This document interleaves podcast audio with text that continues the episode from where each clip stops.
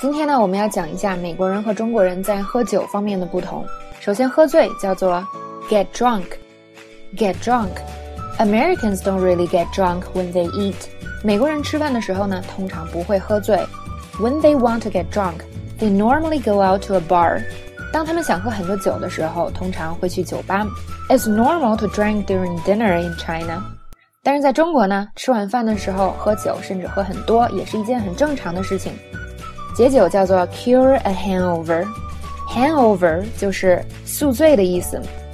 To cure a hangover, Chinese people would have something light, something soupy, or even some tea.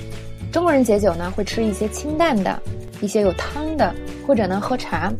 To cure a hangover, Americans like to have greasy food, like bacon and eggs, burgers, or even hair of the dog.